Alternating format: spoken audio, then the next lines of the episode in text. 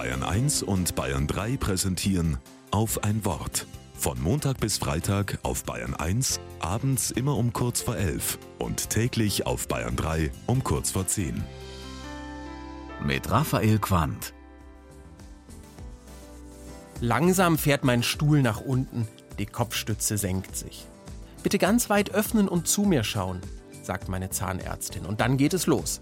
Ich setze jetzt erst einmal eine Spritze. Dann nimmt die Wurzelbehandlung ihren Lauf.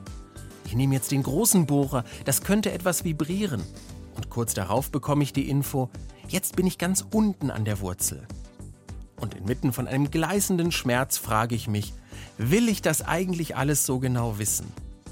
Denn ändern kann ich das eh nicht und mit weit offenstehendem Mund kann ich auch zur Unterhaltung mit der Zahnärztin wenig beitragen. Ich bin also in einer schlechten Verhandlungsposition und habe gleichzeitig doch volles Vertrauen, dass meine Zahnärztin ihr Handwerk gut versteht.